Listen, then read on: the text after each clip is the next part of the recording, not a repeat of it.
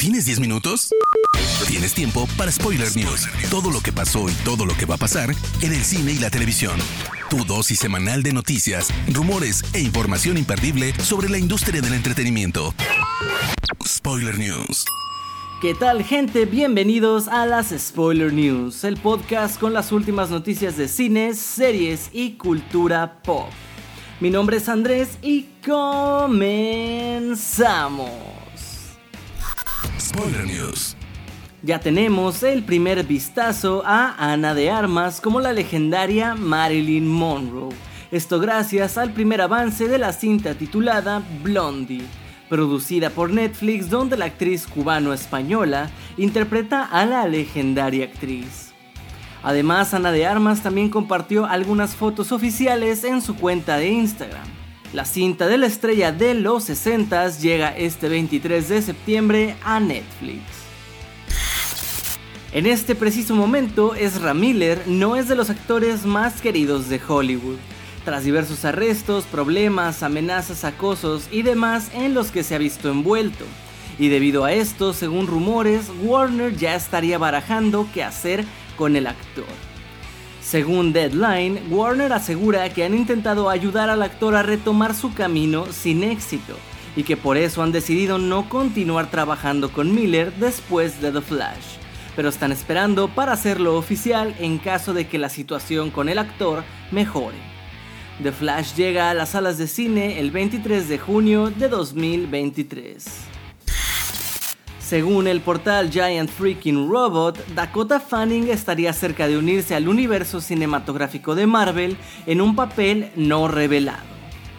A falta de información oficial, las especulaciones dicen que sería dentro de Fantastic Four como Susan Storm, o en todo caso en un reinicio de la franquicia X-Men, donde muchos piensan que podría interpretar a Rogue, Jean Grey o Magic, aunque también se rumora que podría convertirse en una versión live action de Spider-Gwen. Lightyear es la primera cinta de animación de Disney Pixar en llegar exclusivamente a cines desde Onward en 2020. Además es la historia de Buzz Lightyear, uno de los personajes animados más amados de la historia del cine. La predicción de recaudación para la cinta era de 135 millones de dólares en su primer fin de semana, siendo que fue la cinta más cara de la franquicia Toy Story, costando 200 millones sin embargo, hasta ahora, a nivel mundial solo ha recaudado 86, que si bien no son malos, no cumplen con las expectativas del estudio. Tom Hiddleston, Idris Elba y Henry Cavill son los favoritos para suceder a Daniel Craig como el agente James Bond, y ha sido Cavill quien esta semana ha alimentado los rumores y las ganas de verlo como el espía británico tras aparecer en un comercial de la marca Number One Botanicals, donde se le ve saliendo de un establecimiento para echarle un buen ojo a un Aston Martin de B5 que está estacionado en la calle. El mismo auto que condujo Sean Connery durante su época como el 007, junto a la frase la vida siempre tendrá sus dulces tentaciones. Ya tenemos el adelanto de My Policeman, cinta protagonizada por Harry Styles que llegará a Amazon Prime Video este 4 de noviembre. La cinta se basa en la novela de Bethan Roberts y presenta una historia en dos momentos del tiempo. Primero en los años 50, cuando un policía, un curador de museos y una profesora se embarcan en un lío amoroso. Luego, 40 años después, cuando una noche juntos les obligará a reparar los daños causados en el pasado. Seguro será un potente melodrama con lloradera asegurada. A Guy Ritchie le ha agradado moldear en carne y hueso a los personajes de Disney, después de salir completamente de su estilo para dirigir el live action de Aladdin, o al menos eso parece, pues se ha revelado que dirigirá también el live action de Hércules para Disney. Deadline ha sido quien reveló esto, además de darnos a conocer que esta adaptación será producida por los hermanos Russo, responsables de Infinity War y Endgame. Por lo pronto no hay más información respecto a quién interpretará al semidios griego.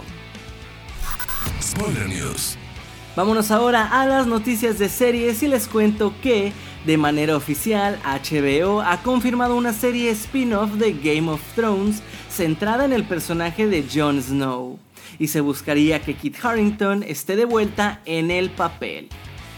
La producción será secuela directa de la serie original y contará lo ocurrido con el último Targaryen tras la muerte de Daenerys. Los fans creen que también podríamos saber más del futuro de los Starks, tanto de las hermanas Arya y Sansa y del ahora Rey Bran. No sabemos si se logrará traer a Harrington de nuevo, pues el actor ha dicho en diversas ocasiones que la carga de trabajo de la serie afectó su mente y vida personal. Netflix ha lanzado el avance del volumen 2 de Stranger Things, temporada 4. Un adelanto que promete fuertes emociones y nos deja ver que en realidad ninguno de los personajes está preparado para la lucha que viene y que Hawkins acabará cayendo ante la enorme amenaza que representa Vecna. Será el próximo 1 de julio cuando Netflix estrene el volumen 2 de esta cuarta entrega, que contará con solo dos episodios pero con casi 4 horas de duración entre ambos. A una semana de su estreno, HBO Max ha publicado el avance final de la cuarta temporada de Westworld. Casi dos minutos y medio en donde, sin dejar de guardarse un poco, nos adelantan claves de los nuevos episodios. Así parece que la nueva amenaza viene de la mano de Charlotte, papel de Tessa Thompson, quien ha jurado venganza contra toda la humanidad y contra el robótico William, interpretado por Ed Harris. El anime Boku no Hero Academia o My Hero Academia regresa en otoño y aunque aún no hay un día en concreto, ya tenemos el adelanto de su nueva sexta temporada.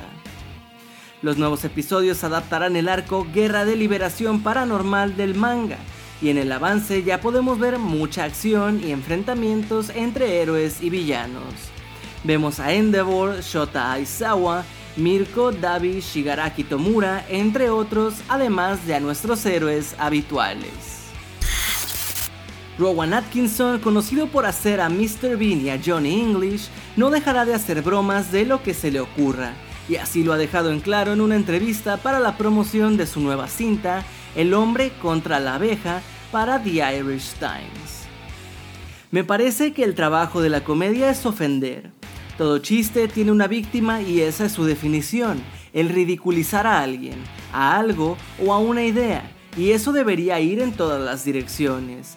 Tanto en las mayorías como en las minorías hay gente engreída, arrogante, agresiva y presumida, y todos ellos merecen su dosis de burla. En una sociedad realmente libre deberías tener permitido hacer bromas y chistes sobre absolutamente cualquier cosa fue la declaración del actor que además es de los más críticos con las leyes de su natal Inglaterra, sobre todo cuando éstas afectan a la libertad de expresión o implican censura.